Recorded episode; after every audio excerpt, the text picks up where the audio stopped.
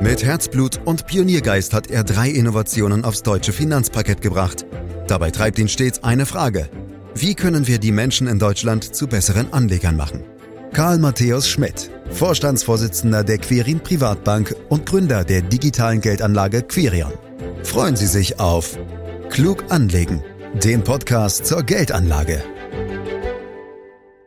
Ich weiß offen gesagt nicht, wie es Ihnen geht, meine Damen und Herren, aber man mag das Wort Krise einfach nicht mehr hören.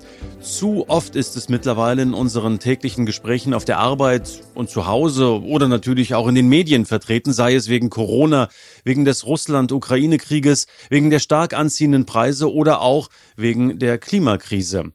Selbst im Urlaub hatten wir irgendwie ständig mit Krise zu tun, Flughafenchaos, Bahnverspätungen, und die Börsianer können sowieso gerade ein Klagelied von fallenden Aktienkursen singen. Wird die Dauerkrise also zum Normalzustand oder gibt es zumindest ein paar goldene Regeln, wie man das schlimmste Krisengetöse umschiffen kann? Das ist unser Thema in diesem Podcast, den Sie überall da abonnieren können, wo es Podcasts gibt, zum Beispiel bei Spotify. Fragen dazu an unseren heutigen offiziellen Krisenbeauftragten Karl Matthäus Schmidt, Vorstandsvorsitzender der Quirin Privatbank AG und Gründer der digitalen Geldanlage Quirion. Hallo Karl. Hallo Andreas. Ich fange ja meist mit einer persönlichen Frage an und diesmal geht's gleich ans Eingemachte, Karl. Was hat dich denn in den vergangenen, sagen wir mal, ein, zwei Jahren am meisten belastet? Naja, das waren schon besondere Jahre. Also natürlich das Thema Corona, das war schon in der Rückschau ein bisschen surreal, wie wir auf einmal so ein Einsiedlerleben auf einmal alle geführt haben. Und diese persönlichen Begegnungen, die haben mir schon gefehlt.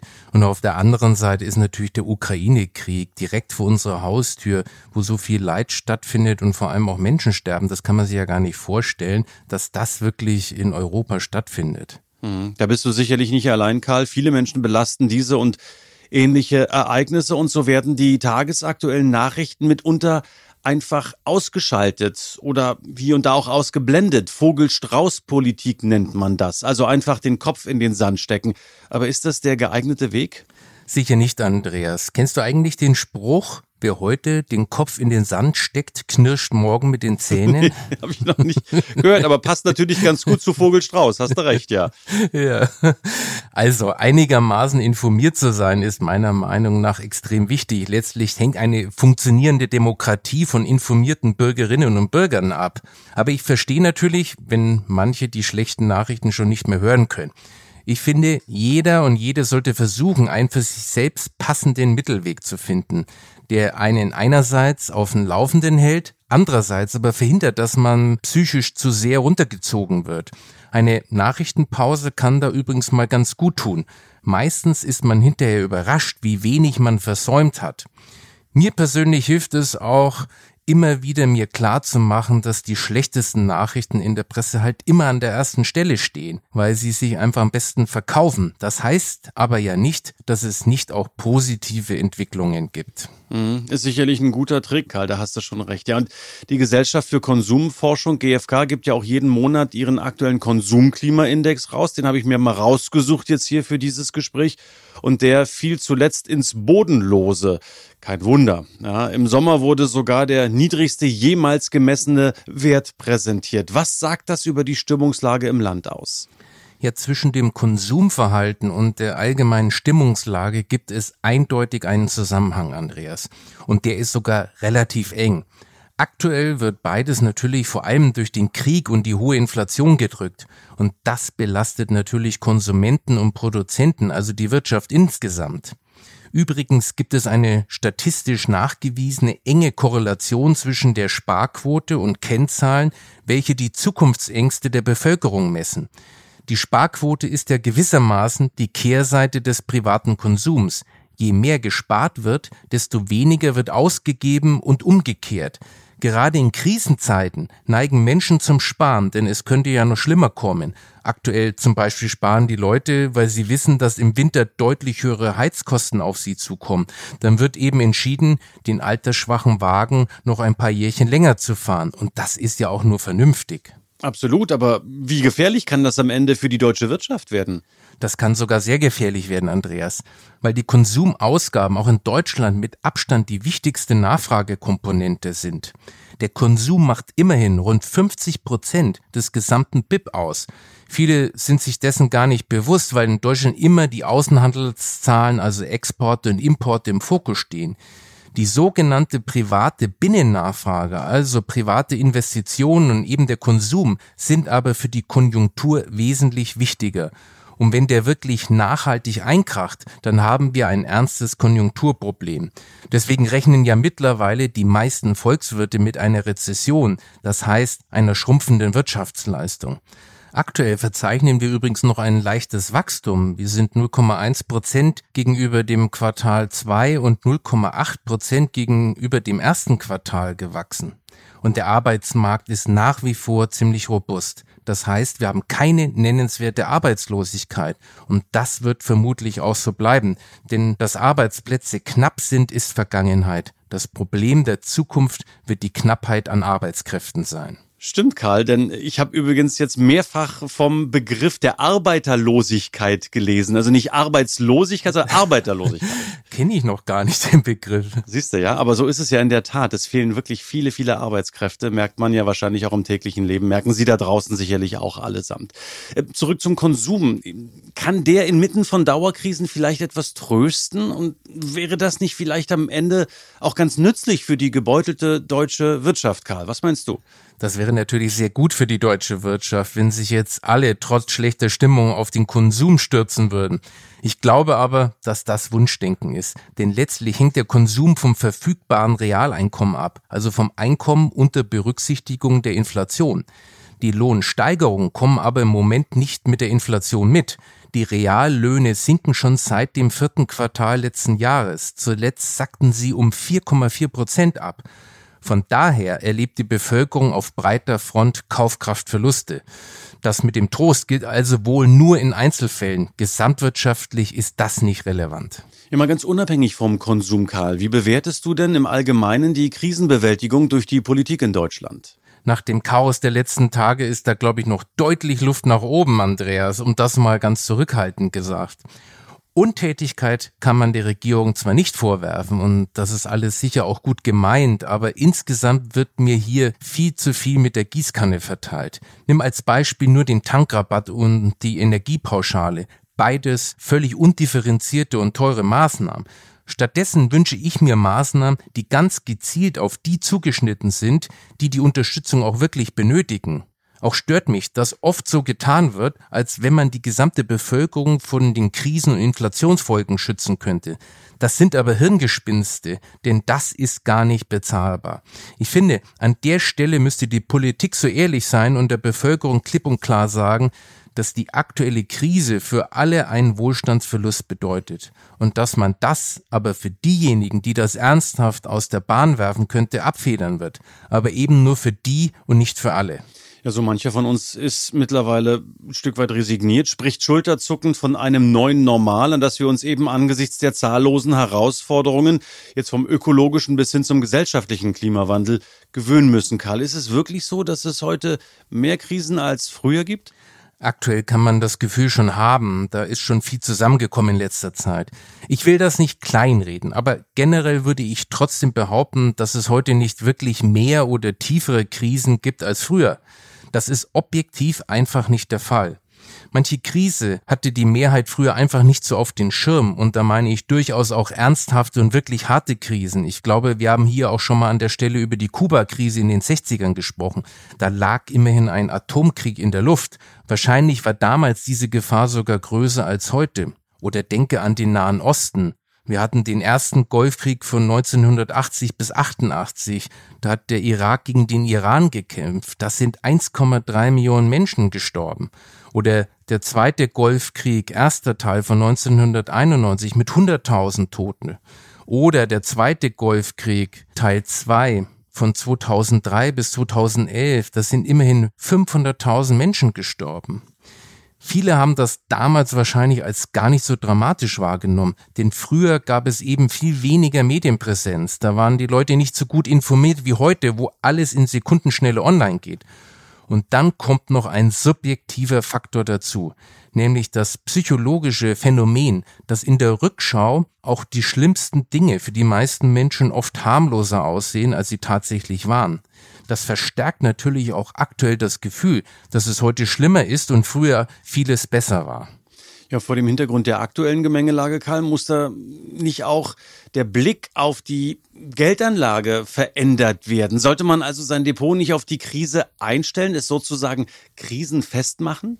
Damit sprichst du einen ganz grundsätzlichen, extrem wichtigen Punkt an, Andreas. So oder ähnlich denken nämlich viele, dass man seine Anlagestrategie irgendwie an die Krise anpassen sollte. Tatsächlich kommen aktuell immer mehr Anlagetipps um die Ecke, mit denen man angeblich in der Krise am besten fährt. Dazu wird natürlich in der Regel ein extrem düsteres Bild gezeichnet. Das geht bis hin zur Warnung vor dem totalen Zusammenbruch des Finanzsystems. Natürlich kann man sowas nie ausschließen, aber ich halte diese Art Panikmache aus Anlegersicht trotzdem für gefährlich, denn die damit verbundenen Empfehlungen führen meistens dazu, dass Anlegerinnen und Anleger panisch reagieren und dabei zwei wichtige Anlageprinzipien vergessen. Zwei Prinzipien, Karl, welche sind das? Das ist doch ganz klar. Anlagedisziplin und globale Diversifikation, Andreas. Denn bei all diesen Krisenstrategien wird entweder zum Ausstieg geblasen oder es wird ein spezieller Anlagemix empfohlen, von dem behauptet wird, dass er sich in der Krise besonders bewährt. Wer sich aber dazu überreden lässt, in der Krise auszusteigen, bei dem kannst du davon ausgehen, dass er oder sie fast mit Sicherheit den Wiedereinstieg verpassen wird und damit letztlich schlechter dasteht als jemand, der die Krise einfach diszipliniert durchgestanden hat und investiert geblieben ist.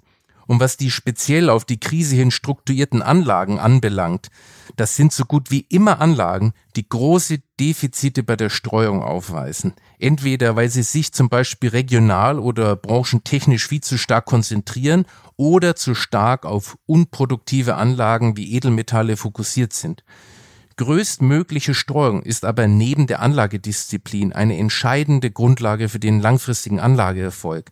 Und genau die werden in Krisen meistens vergessen. Am Ende bleibt dann langfristig immer Rendite liegen.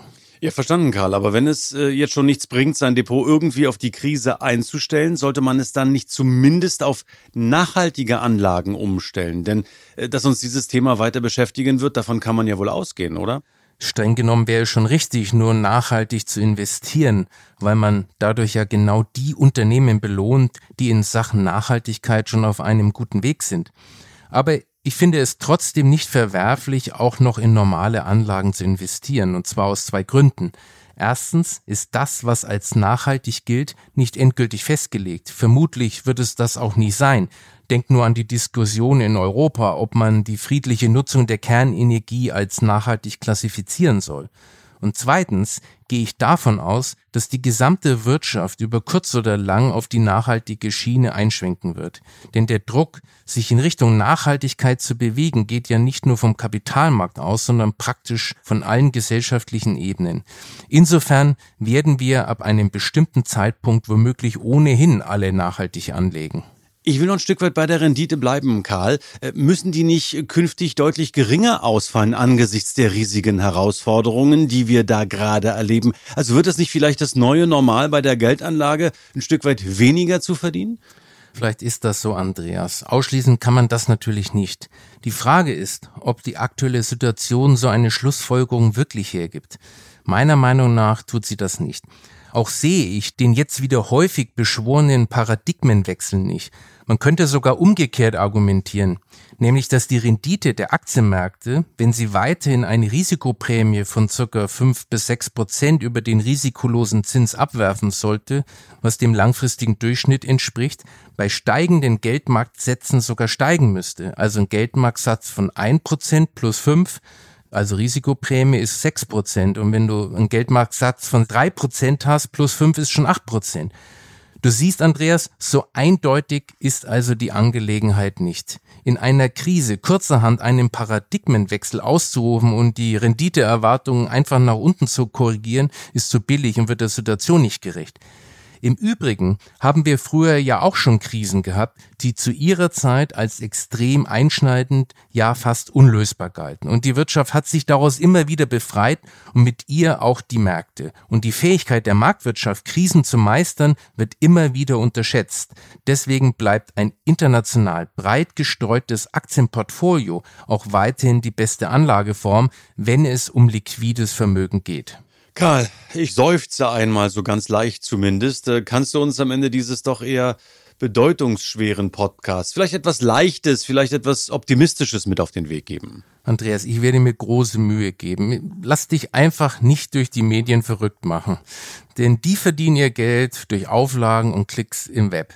Also geh einen Spaziergang machen, genieße die Natur, geh Sport machen oder genieße einfach ein gutes Glas Rotwein und freu dich darüber. Okay, ich glaube, beim Wein kann ich dir zustimmen. Bei den anderen Sachen wie Sport oder so, da müssen wir noch mal ein andermal drüber reden, weil du weißt ja, mit den Endorphinen und dem Joggen, das klappt bei mir nicht so ganz. Eher bei einem guten Glas Wein. Äh, ich danke dir ganz herzlich für diesen Podcast, für die Einordnung der aktuellen Krisensituation. Ähm, das, denke ich, ist schon ganz notwendig gewesen, um auch mit einem guten Blick in den kommenden Winter reinzugehen.